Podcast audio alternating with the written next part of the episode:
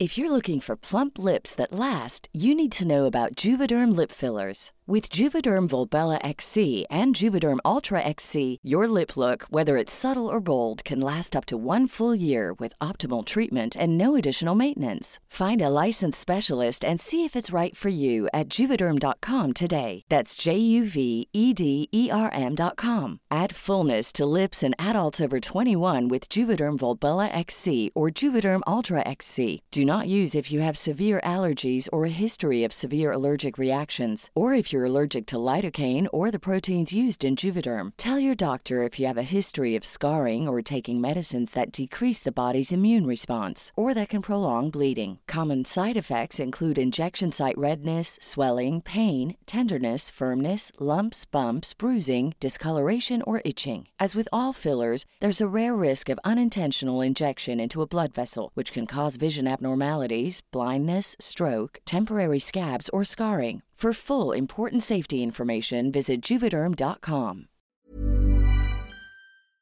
Era uno de esos días en los que tenés que hacer trámites, pero no querés hablar con nadie. Se me ocurrió la maravillosa idea de intentar conversar con el banco por mensajes de Facebook. Me atendió un bot. Fue igual de malo que cuando me atendía un ser humano.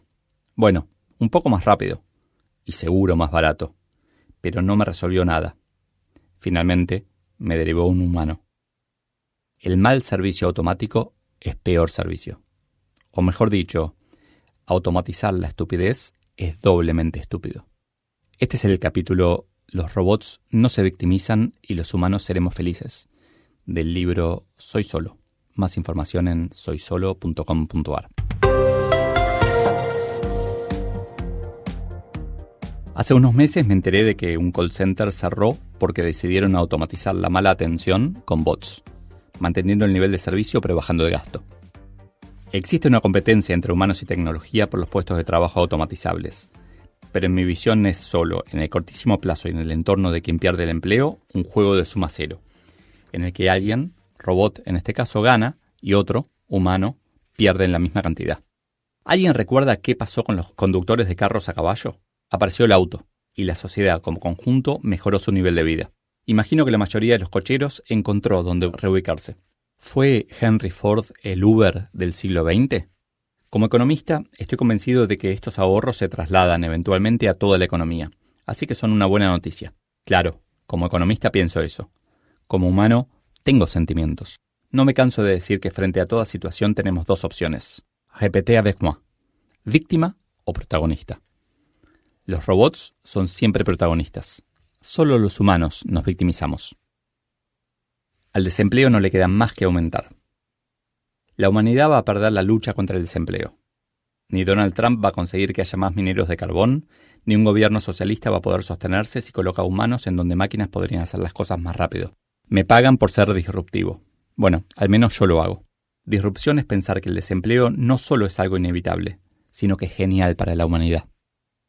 Me da pena ver tanta pérdida de tiempo tratando de luchar contra algo que, de todos modos, va a pasar.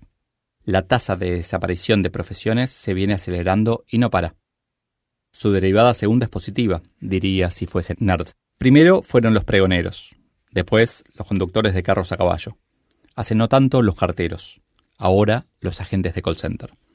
Todas las ocupaciones están, en diferente grado, amenazadas, pero nos cuesta aceptarlo. Aun cuando uno sabe que va a perder, prefiere ponerse del lado del pequeño.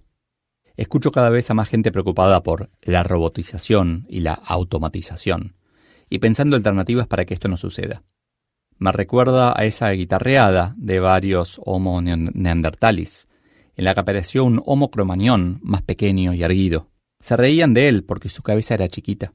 Hoy no hay un solo neandertal cazando por ahí, pero tampoco ningún cromañón.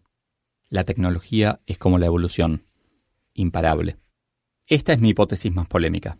Voy a simplificar. Si vas a criticar los detalles, no te conviene seguir leyendo. Pero acepto cualquier desafío a discutir estos temas. Siempre aprendo. Hasta el siglo XIX, con la esclavitud, la jornada laboral promedio global era de 14 a 15 horas. En el siglo XX cayó a 9 en promedio. Si entendemos que el mundo es ahora exponencial, ya no lineal, o que su derivada segunda es positiva, podemos deducir que en breve debería estar cayendo nuevamente, tal vez a cuatro horas. Y esto conlleva un desafío enorme. Evaluamos y planificamos en base a estadísticas del siglo XX para medir el siglo XXI. Cuando queremos bajar el desempleo, entonces, lo único que pedimos es volvamos el tiempo atrás. El trabajo me indigna.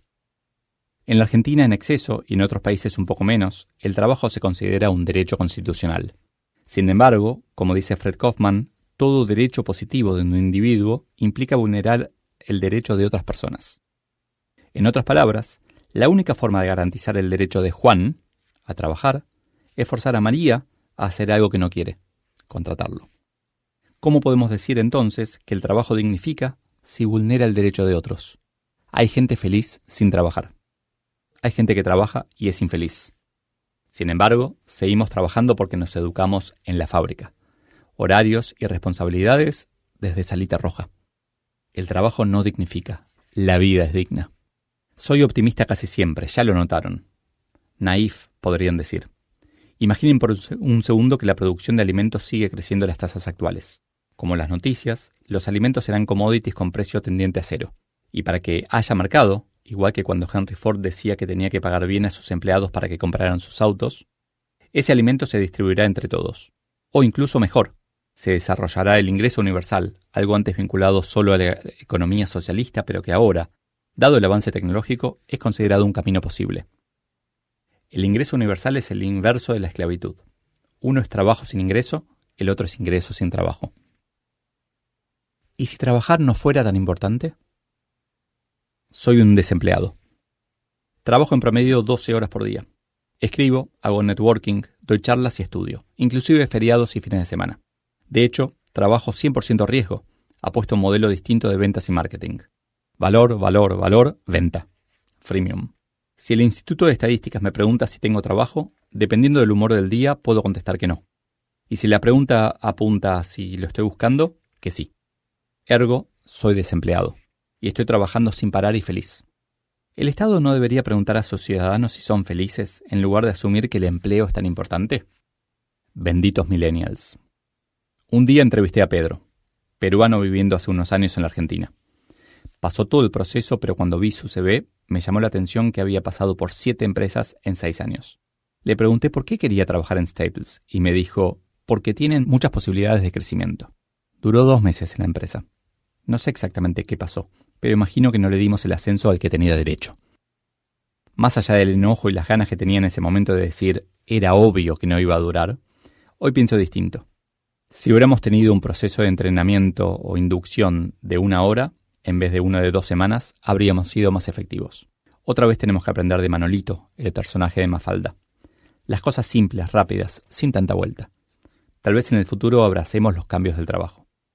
Tomemos la rotación de personal como feature en vez de como bug. Y nuevamente pienso en mi futuro. Tengo más de 45 años y estoy convencido de que la expectativa de vida va a crecer bastante.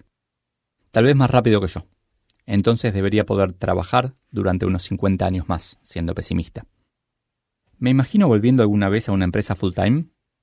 Creo que nuestro futuro implica entender que la, que la empresa es cada uno, que somos siempre profesionales independientes y que, transitoriamente, damos servicio a una empresa en exclusividad. Pero como el valor que agregamos tiene rendimientos marginales decrecientes, lo más eficiente es que demos servicio a muchas empresas al mismo tiempo, o que cambiemos periódicamente de puesto. Entonces, los políticos corruptos que tienen muchos sueldos hacen lo correcto. Bueno, casi. No puede ser. Lo primero que pienso es en mis colegas economistas, negando primero y finalmente aceptando que los conceptos de desocupación y actividad tienen que ser revisados, o más bien eliminados.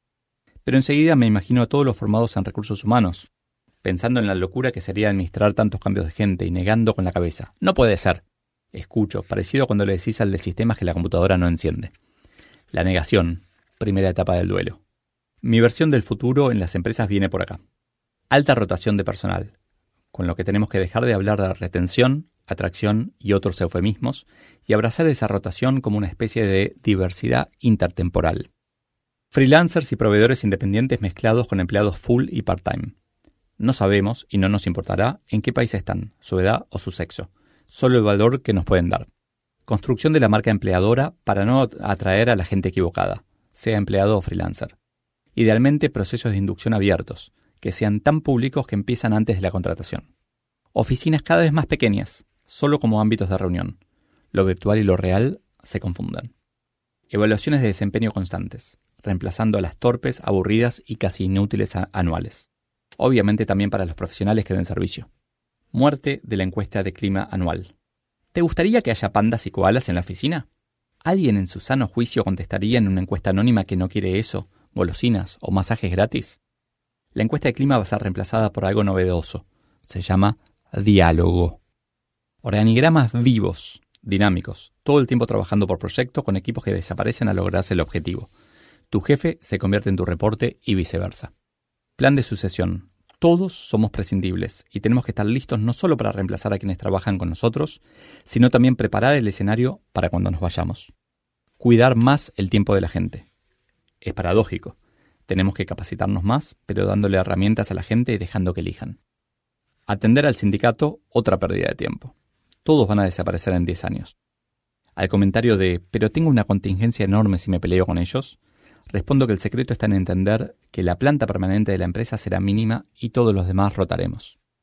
Recursos Humanos necesita tercerizar la liquidación de sueldos, el pago a proveedores por proyecto, oportunidad de negocios para una startup tecnológica y cualquier otra tarea no estratégica. La oportunidad es, en mi opinión, genial. ¿Avisé que era optimista? y creo que es única a nivel global, porque todos los países parten de un lugar similar. La tecnología es accesible y cuanto más grandes son las empresas y las sociedades, más problemas tendrán para adaptarse. El veloz le gana al enorme. Tal vez sí haya que estar del lado de David. Como consecuencia de esto, vamos a lograr que cualquier persona que nos brinde un servicio tome todos los días como el día uno, con entusiasmo y alineado con su visión. El desempleo, como lo medimos, va a aumentar y seremos paradójicamente más felices y más dignos. Resistirse es fútil. Releer esto que escribí hace ya dos años me, pone contento, me emociona de alguna manera porque veo que la mayor parte de las cosas que, escribí aquí las seguí desarrollando en otra parte de este libro, pero también en, en futuro, mi futuro libro en artículos que publiqué en, LinkedIn, en charlas, en conferencias. Me, pone contento verme consistente intertemporalmente.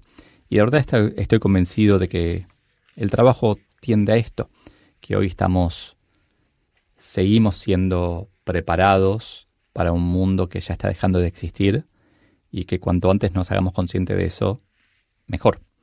Y si sentís que lo que estoy diciendo es una aberración, que en verdad el trabajo es lo más importante de la vida y el objetivo de un gobierno es dar, es dar trabajo y el trabajo dignifica. Tal vez tengas razón, yo estoy en esta postura en donde estoy convencido de algo, pero soy capaz de aceptar que otro piense distinto y no por eso voy a pensar que estás equivocado. Yo estoy convencido de esto y puedo justificarlo, pero estoy abierto a que traten de convencerme de otra cosa. Me gusta el futuro que describo en este, en este capítulo. Me asusta el camino. Me asusta cómo vamos a hacer empresas e individuos para llegar ahí con el menor dolor posible. Cambiando un poco de tema, quería agradecerte por estar escuchando este libro en este formato tan raro, tan distinto, y pedirte que periódicamente, todas las veces que quieras, lo compartas, lo compartas de, maneras más tradicionales. No, no estoy hablando de un cassette o un disco de pasta, pero sí contarle a alguien si algo te gustó o contarle a alguien si algo no te gustó, incluso a mí me puedes contar. Pero también que lo compartas en redes sociales, que, te sientas libre de, usar el material si estás estudiando algo o si tienen un desafío en el trabajo y les puede servir. Eh, y si lo haces, que me lo cuentes, porque realmente me, me nutre, me, obviamente me pone contento, pero aparte me, me indica un poco hacia dónde seguir, qué cosas son más útiles, qué cosas son menos útiles y qué cosas tengo que, tengo que pensar mejor. Así que desde ya te agradezco por compartirlo, por contarle a todo el mundo y también obviamente por haber llegado hasta este último segundo de este episodio. Gracias. If you're looking for plump lips that last, you need to know about Juvederm lip fillers. With Juvederm Volbella XC and Juvederm Ultra XC, your lip look, whether it's subtle or bold, can last up to one full year with optimal treatment and no additional maintenance. Find a licensed specialist and see if it's right for you at juvederm.com today. That's J U V E D E R M.com. Add fullness to lips in adults over 21 with Juvederm Volbella XC or Juvederm Ultra XC. Do not use if you have severe allergies or a history of severe allergic reactions, or if you're allergic to lidocaine or the proteins used in Juvederm. Tell your doctor if you have a history of scarring or taking medicines that decrease the body's immune response or that can prolong bleeding. Common side effects include injection site redness, swelling, pain, tenderness, firmness, lumps, bumps, bruising, discoloration, or itching. As with all fillers, there's a rare risk of unintentional injection into a blood vessel, which can cause vision abnormalities, blindness, stroke, temporary scabs, or scarring. For full important safety information, visit juvederm.com.